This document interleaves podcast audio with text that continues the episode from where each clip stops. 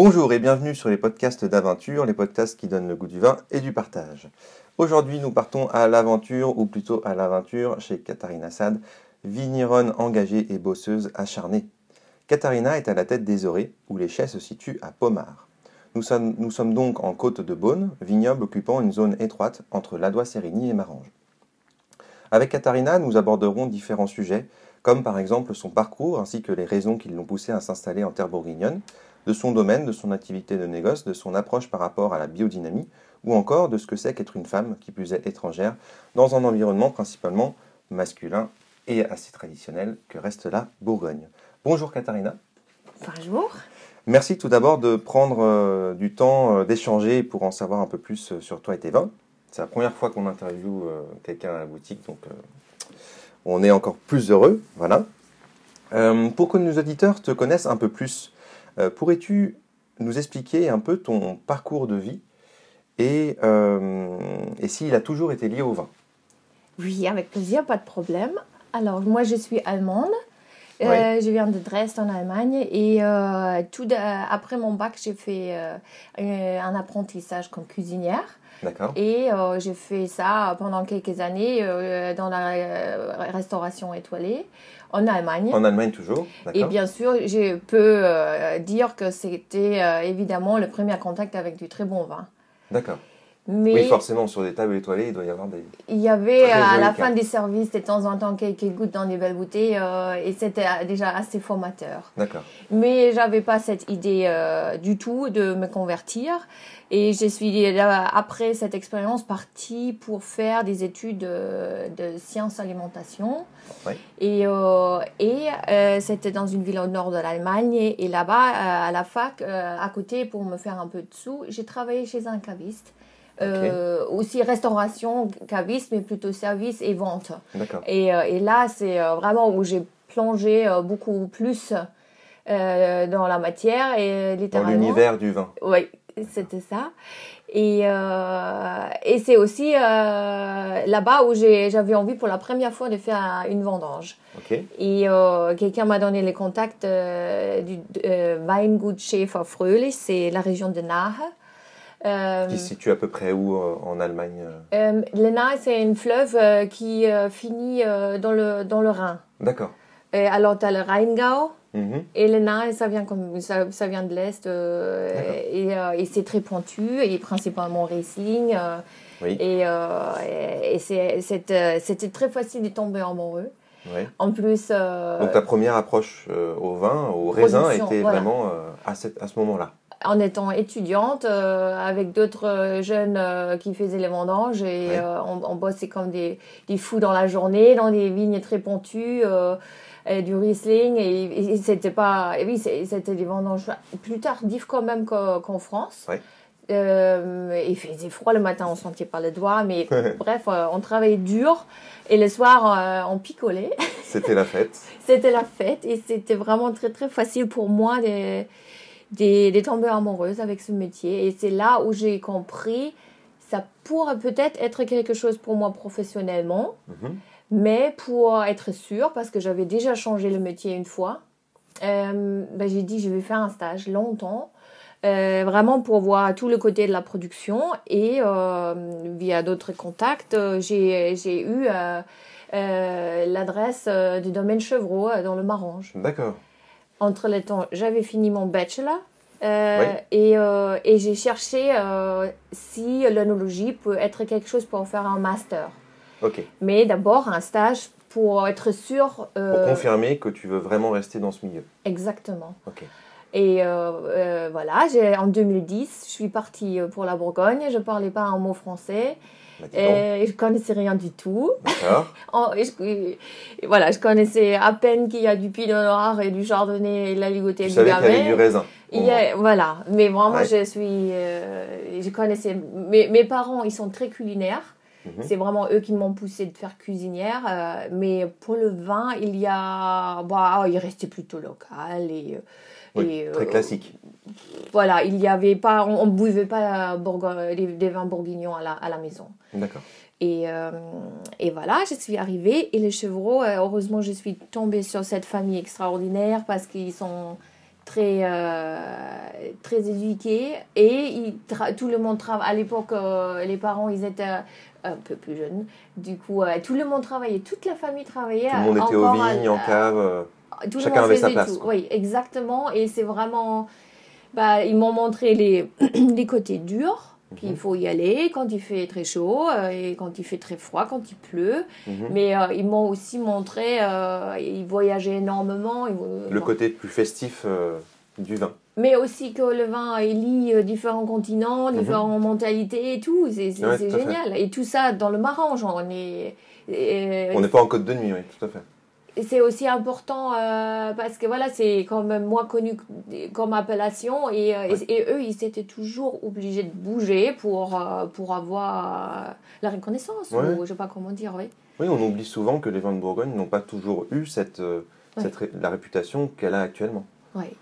Donc euh, oui, bien sûr, il y avait du gros travail, surtout pour ces appellations un peu moins, un peu moins connues. Un Non, mais c'est. Heureusement, je suis tombée sur- sur eux. Donc le domaine Chevreau, euh, première histoire d'amour, euh, bourguignonne, Oui, oui. premier attachement en tout cas. Oui. Euh, Est-ce que c'est ce qui t'a fait euh, rester, rester en Bourgogne? Non. Non, Ça, c'était clairement une décision privée. d'accord. Parce que, voilà, après trois mois déjà euh, en- France, j'ai fait la connaissance de mon mari, maintenant mari. D'accord. Et euh, bah, ça, on, on parlait à peine la même langue, mais on se comprenait très bien. Oui. Et euh, entre les temps, pendant ce stage-là, j'ai eu la confirmation pour mon master en œnologie. Oui. Qui, euh, les premières années de ce master européen euh, étaient en- à Montpellier. Mhm. Et deuxième année, je suis allée à Geisenheim, qui est la fac d'œnologie en Allemagne. Donc ils ont un partenariat entre... C'est un Entre master européen, exactement. En fait, on peut choisir plusieurs pays européens. Et, euh, et voilà. Bon, Et pendant que je suis, pendant les premières années à Montpellier, euh, tout le week-end, j'ai passé à Dijon parce que mon mari il est bourguignon. Oui. Il n'est pas vigneron. euh, mais il comprend très bien euh, le métier parce qu'il voilà, a baigné dedans. Euh, en Bourgogne, de tout toute façon, voilà. tout est lié au vin, à n'importe quel métier. Ouais, ouais. Même le plombier, il, plombier il, il va travailler pour les vignerons. C'est ça. Euh, voilà, et c'était clairement, clairement euh, privé, la décision pourquoi rester ici.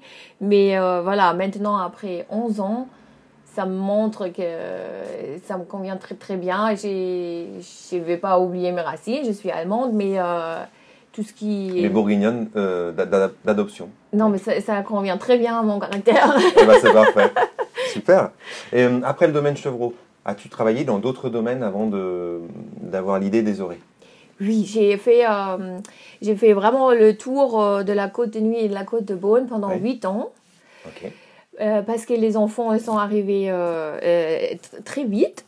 On viendra justement en fait d'avoir une, une vie de famille euh, par la suite, euh, Oui, euh, par la suite dans, dans l'entretien.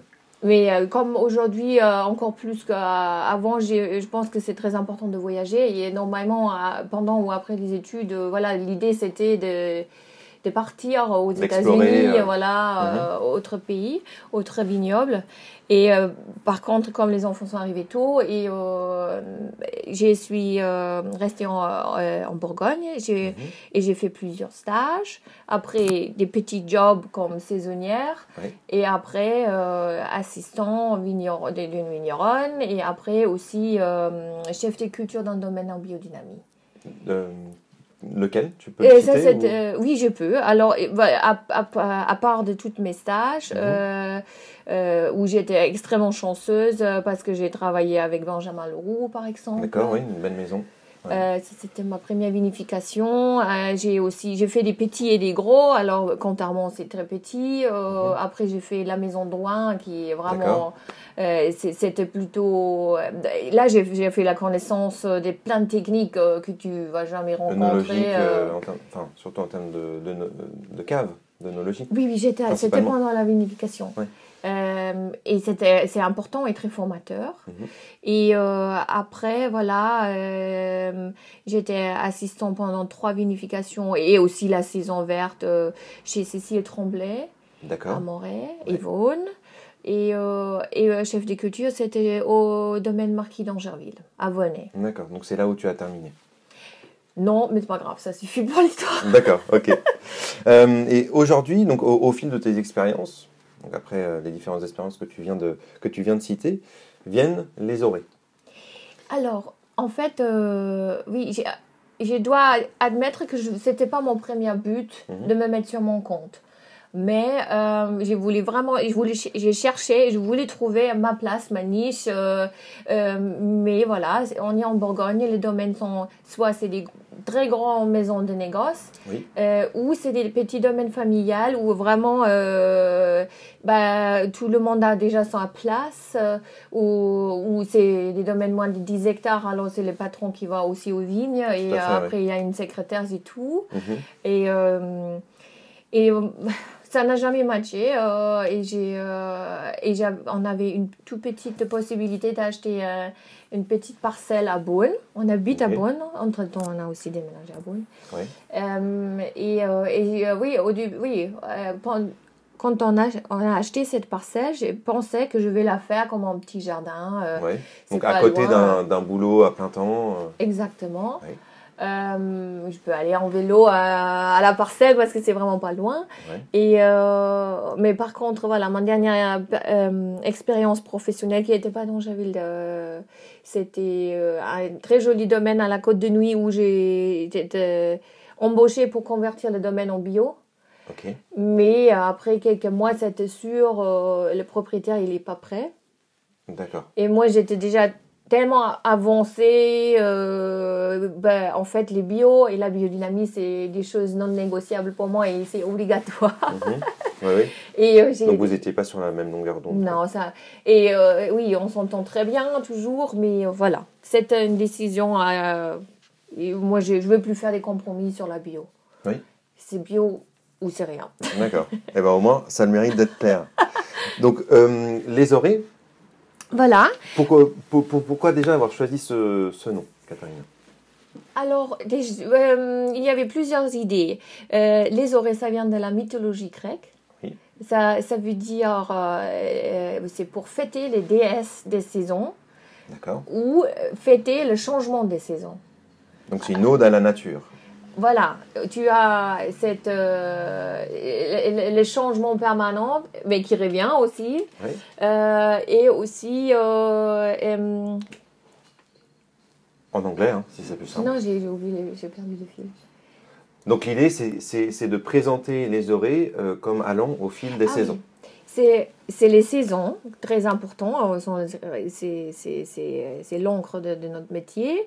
Euh, et surtout aussi, euh, en fait, euh, je voulais euh, une histoire qui chante. Et je voulais pas seulement mettre c'est- C'était jamais très important pour moi de mettre mon nom sur, sur l'étiquette. hein. Oui.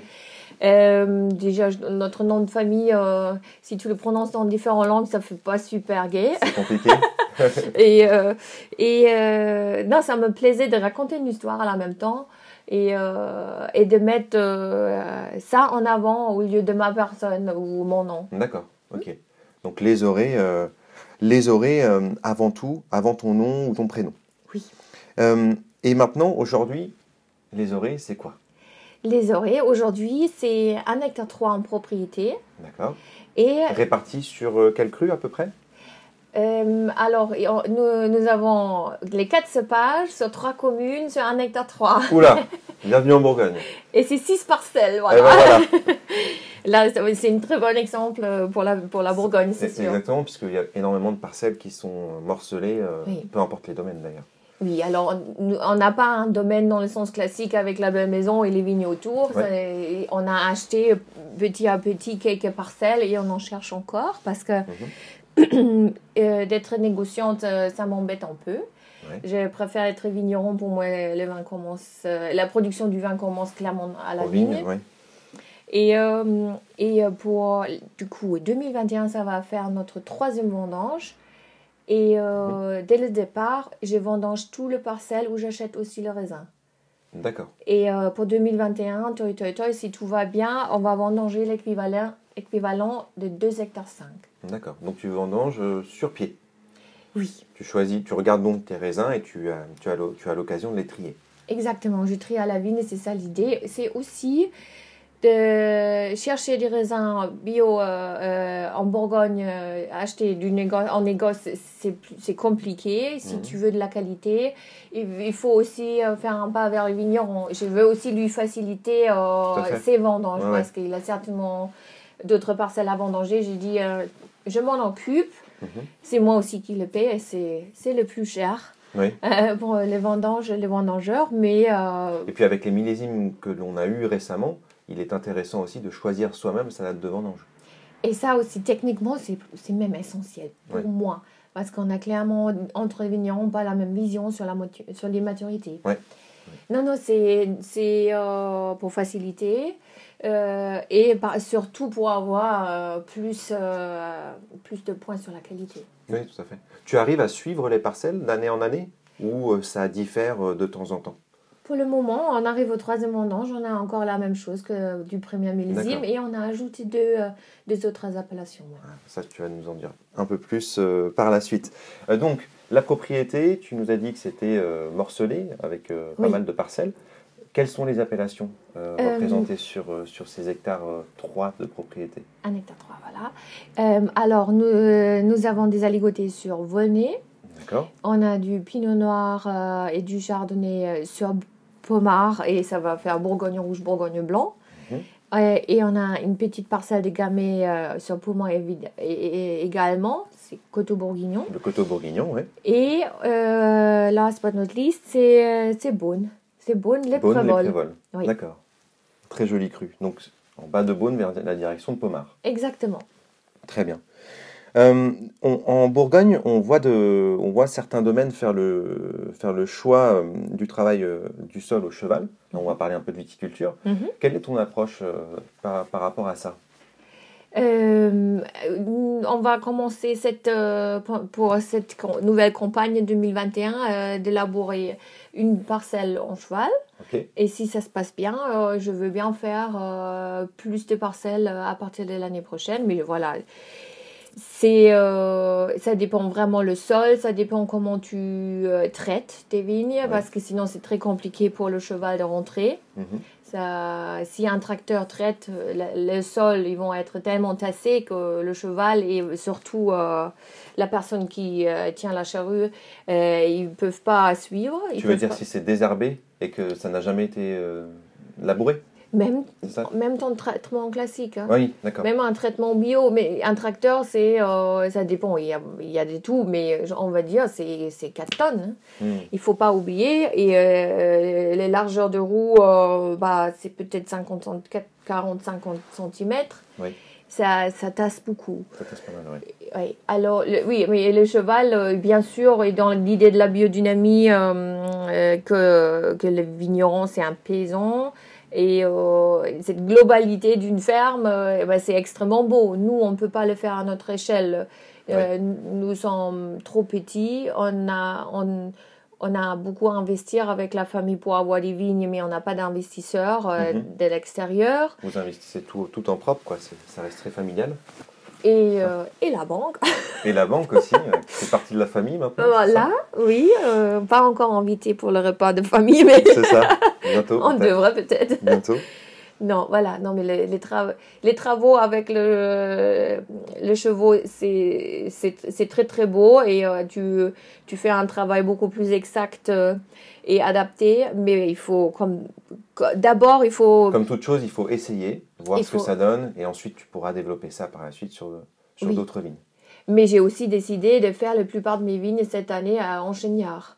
D'accord, en cheniard. Parce que c'est plus économique et ça fait un très joli travail aussi. Oui. Mais le cheval, là, c'est surtout, j'ai fait une plantation, Mhm. euh, mon Bourgogne blanc sur Pomard. Et euh, oui, li- li- l'idée, c'est au plus euh, de, de- de garder cette parcelle euh, sans tracteur. D'accord. Et, euh, mais par contre, si jamais il y a un problème, il faut être euh, économique et agronomique en même temps. Mhm. Euh, et je peux toujours aller en tracteur aussi dans cette parcelle. Voilà, oui, tu te fermes pas la porte si Non, jamais il y a une urgence à, à travailler de cette façon. ce qu'on a quand même bien appris dans notre métier, il faut rester très humble, il faut Ouais. pas s'enfermer dans des idées, idées très très strictes et des recettes. Ouais. Il n'y a pas de recette. Et est beau, il n'y a pas trop de routine. Il- tous les ans, euh, on mélange les cartes et on Bah, sûr. où. euh, On l'a vu récemment d'ailleurs avec le, le gel historique euh, Oui. qui, a frappé, qui a frappé les vignes en Bourgogne. Donc là, on a vu le travail du sol. La biodynamie, c'est quelque chose que tu appliques aussi euh, à tes vignes. Oui. Euh, quelle est ton approche là-dessus? Tu estimes que ça apporte euh, un- un- du PEPS, un plus à tes vignes? Alors déjà pour moi, euh, la biodynamie et du bio euh, tout court, c'est une vision de la vie. Oui. C'est pas que le vigne. Euh, et d'abord, euh, mon première entrée dans la biodynamie, c'est venu par la médecine. D'accord. Euh, j'ai voilà, j'allais chez des docteurs anthroposophiques en Allemagne. Euh, et voilà, c'est tout, c'est un tout, c'est l'éducation des enfants, etc. Par contre, voilà, encore une fois, il faut pas s'enfermer euh, Mhm. dans des tiroirs. Et pour la vigne, euh, pour la première fois, quand j'ai appliqué, c'était pendant mon stage à la Romanée-Conti. D'accord. Et euh, je comprenais pas encore tout. ça prend du temps. de toute façon, euh, voilà, il faut aussi une certaine maturité. Il faut, c'est, voilà. Maintenant, dix ans après, pour moi, c'est plutôt la nourriture intellectuelle. Mais bien sûr, les premières années, voilà, chez Dangerville, euh, chez Contarmant, c'était côté pratique, quelle tisane, pour quel problème, Mhm. dans quelle vigne, à quel moment, combien de temps je vais dynamiser. euh, Oui, c'était très technique. voilà, mais c'est important, c'est- c'est- c'est- c'était le- l'entrée. Et Ouais. après, fur et à mesure des années, euh, il y a aussi d'autres formations qui sont apparues parce qu'il y avait la demande. C'est euh, comment j'observe mes vignes, Mhm. comment je le ressentis, comment je le perçoive. Et, euh, et maintenant, euh, je me forme plus dans cette, cette Dans cette côté. perspective, quoi. Oui, parce que en fait, ça me permet de, de prendre mes décisions beaucoup plus individuellement. Oui. Et, et plus Et de façon globale, Oui. peut-être. Et peut-être même plus objectif. C'est compliqué à expliquer, Mhm. mais avec euh, si, oui, pour, moi, c'est être aussi plus objectif. D'accord. Euh, maintenant, on va parler de quelque chose euh, un peu plus personnel, on va dire. Euh, par rapport à ton projet, quel a été un peu ton, ressenti sur le fait d'être une, une femme, qui plus est mère de famille, se mettant à son compte en tant que vigneronne en Bourgogne? Est-ce que les débuts euh, ont été compliqués? Est-ce qu'il y a, il y a- d'autres personnes, euh, d'autres vigneronnes euh, que tu connais dans ton cas. Quel, quel a été ton ressenti dans ce milieu assez traditionnel et masculin? Alors le début, c'était génial. Parce que j'arrivais ici, euh, la petite blonde allemande euh, qui surexcitée, euh, sur, sur, surmotivée, c'est tout, sur les sur le que tracteur, sur le, euh, sauter dans la cuve, euh, et voilà, et ça c'était euh, et c'était génial. Et euh, tout le tout le monde avec qui j'ai travaillé au début, ils, ils m'ont fait tout partager, hein, Pablo Gévaux, hein, Benjamin Leroux, chez Drouin et Jérôme Fourbrac, etc. Et étaient Mélanie dans une logique de partage, d'apprentissage, quoi. C'était incroyable. Et voilà, là c'était aucun problème. Et même très beau. Euh, et je me sentais très à l'aise. Et hum, par contre, les moments où voilà, j'ai avancé un peu, je voulais des jobs avec la, euh, j'ai cherché euh, ma place euh, dans un domaine où, où je peux prendre des responsabilités Oui. etc. Mais voilà, c'est là où je rencontre un peu des, des diffi- problèmes, Des difficultés, oui. où je me suis rendu compte que la Bourgogne est à la une côté, ils sont, c'est important de respecter les hiérarchies, Mhm. mais en fait les Français euh, mentalement ils aiment pas la- l'autorité Oui, c'est sûr.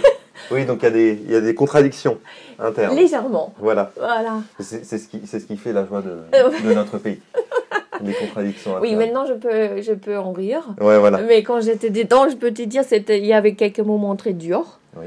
Et, euh, et voilà. Et, et, euh, et par contre, depuis je suis sur mon compte, euh, c'est incroyable. Les, les gens, ils, viennent vers moi, ils Mhm. disent euh, c'est très courageuse, euh, ce que tu fais, qu'est-ce que vous faites? Parce que euh, c'est moi qui s'occupe de la production, mais bien sûr on est deux. Mhm. Mon mari il n'est pas Avec vigneron, mari, mais, oui, mais qui te mais supporte, qui, qui aide beaucoup. euh. ce genre de choses, voilà, tu peux pas faire tout seul. Mhm. J'ai j'ai remercié même mes enfants qui, qui comprennent. Il y a des moments maintenant où j'ai même un dimanche matin, s'il fait beau, je vais aller tailler. Ou euh, les mercredis où normalement je garde les enfants et c'est la bonne journée pour soutirer, bah, ils vont manger un sandwich à midi. Oui, c'est ça. Oui. Par contre, avant Noël, c'est plutôt calme. euh, et là, je les cherche tôt à l'école et, euh, et on, on- on passe des très bons moments. Donc tu arrives de plus en plus à jongler entre vie de famille et, euh, et vie de vigneronne. Voilà. Oui. Non, et, et je dois aussi dire, voilà, maintenant je suis euh, euh, sur mon compte avec notre domaine. euh, la, la, la, la reconnaissance de- des collègues est incroyable. Oui. Et en, et en parlant de collègues, justement, tu as d'autres collègues euh, euh, vigneronnes aussi euh, qui, qui, qui, qui font un peu, euh, qui sont dans la même dynamique que toi? Oui, par exemple, euh, ah oui, oui, oui, bien sûr, il y a un de mes grands, un de mes meilleurs amis euh, dans le vin, c'est Tomoko euh, Kuriyama, qui euh, a créé un négoce à Savigny avec son mari Guillaume Bott. Oui. Et euh, Chantrève voilà. Et, euh, et déjà, elle est étrangère aussi. Il y a plusieurs exemples comme ça, si tu veux, je peux développer, mais, euh, il- Mais ça- c'est plus, plus par rapport à, à, à l'association dont, dont tu m'avais parlé. Oui, et, euh, et en 2019, 2019 euh, ça, ça me fait beaucoup plaisir. On a créé une association entre vignerons et l'initiative venait de Camille Thirier et Alex Millot. Alors, deux exemples femmes vigneronnes. Et Camille, elle vient de l'extérieur, elle est parisienne euh, et euh, elle a comme moi créé euh, son mini négoce euh, domaine, euh, la même formule euh, co- comme moi, elle a créé ça en 2016. D'accord. Et Alix Millot, elle vient d'une famille traditionnelle à Nuit-Saint-Georges. Mhm. Et euh, par contre, voilà, ça, ça emmène une dynamique. Et le but de cette association est euh, de promouvoir des petites appellations. Au début, on disait petites appellations, genre Mhm. Bourgogne, Haute-Côte, Alox. euh, des- des, euh, Les temps, ont, les temps ont changé. depuis. Maintenant, on dit des appellations discrètes. Voilà, c'est ça. et c'est plus joli. Et, euh, et ça marche très très bien. Déjà, c'est sympa d'échanger entre filles. euh, et euh, là aussi, la, le public. euh, est- très réceptif Mhm. à, Ouais. à ce genre de choses. Oui, oui, c'est Ouais. c'est- c'est beau. Donc l'idée, c'est de développer justement cette association mi-fille, mi-raisin pour mettre aussi, pour montrer aussi que la jante féminine peut faire aussi bien. On que... n'est pas des féministes. hein. Non, non, la, la, la jante Au contraire, euh, on est très bien femmes. conscient, euh, c'est beaucoup plus sympa de travailler euh, hommes et femmes. Oui. Et d'ailleurs, euh, malheureusement, elle s'était annulée à cause du Covid, mais on avait organisé une, une dégustation euh, voilà, bon, avril euh, 2020. Oui. Et là, on avait invité des copains vignerons. D'accord. Pour faire, euh, pour faire un peu un mix. Bah oui, ça, il faut qu'on le refasse. cette, euh, Bien sûr, oui, Et il y avait Sylvain Patel qui disait oui, David Croix et euh, Jérôme Galeron. Ah oui, ça aurait été sympa. Ah bah, ça aurait été magnifique, Mais bon, ça n'est- refasse. ça n'est que partie remise pour 2021. Oui, Voilà. oui, on va le faire. Euh, donc, premier millésime 2019, tu étais plutôt satisfaite euh, de ce qui est sorti Qualité, qualité optimale des raisins En termes de maturité, c'était c'était comment? Les 2019, dans toutes nos parcelles, déjà, il y avait un peu de gel. D'accord Euh, mais ça n'a. De toute façon, moi, j'avais pas de comparaison, comme c'était le premier millésime. Oui. Et les rendements étaient OK, euh, mais plutôt faibles. Mhm. Et surtout, euh, ça a am- amené une, une, belle densité à la matière. Oui. Et en termes de, il y avait aussi, il y avait, il y avait la, la maturité et il y avait l'acidité. Ah, Ça donne des très jolis équilibres. Ouais, c'était vraiment la trame hein, de ce millésime 2019. Non. Du, du coteau bourguignon au Beaune, euh, enfin, c'était vraiment, euh, c'était vraiment cette trame, c'était c'était assez concentré. Mhm, Euh, et par rapport au, au millésime, au millésime 2020, mhm. qu'est-ce que tu en penses? Comment ça goûte actuellement sur fût? Euh, on peut quand même on peut comparer 2020 et 2019. Il y a, il y a quelque chose qui, qui est similaire. Mais, mais pour moi, euh, j'ai l'impression le 2020, dans mon, je parle pour moi, Oui, euh, pour mes vins. vins, Mhm. j'ai l'impression le 2020, il a, il a besoin un peu plus de temps pour trouver son équilibre. Et le fruit est là, mais euh, la structure, euh, ça ne suit pas encore. Et pour, pour moi, euh, du coup, j'ai décidé euh, de, de, de prolonger un peu les, les élevages. Et euh, pour- comment je peux expliquer ça? Alors, on avait des, des, des, euh, des étés très chauds et on Mhm. a vendangé très tôt. Oui. Euh, ça veut dire on a la maturité, on a des degrés d'alcool, il y avait du sucre, euh, et, mais les acidités, ils sont euh, pas encore dégradés euh, par le temps. D'accord. Moi, j'ai commencé vendanger le 18 août. Ah oui, c'est très tôt. Oui. Oui, c'est très tôt. Mais les vignes étaient fatiguées aussi et c'était Mm. le moment d'y aller. Euh, D'accord. je ne regrette pas euh, ma date de vendange et de toute façon c'était comme ça, tout le monde a vendangé au mois d'août. Oui. Euh, et, euh, mais voilà, je me pose des questions sur l'équilibre du vin parce que Mm. la période de, la végétale a été plus courte. Quoi. Oui. Donc l'idée, c'est d'allonger les élevages pour Ouais. affiner un peu cette acidité et la faire Oui. éventuellement retomber et l'harmoniser avec la matière qui est Ouais. déjà là. Mais moi, j'ai- j'aime quelque chose que j'aime dans le vin, c'est l'acidité aussi. hein. Alors j'ai j'ai plutôt... J'ai j'ai fait beaucoup attention de ne pas euh, vendanger en, en trop de maturité. D'accord. Ouais. Oui. Ce qui explique aussi. Il n'y a les- pas de vin qui est plus de 14 degrés dans, dans ma cave. Il n'y a pas de 14. Ce qui est bien pour le millésime 2020 où certains degrés euh, explosent, euh, ex- explosent pas mal les 14. Ah bah oui.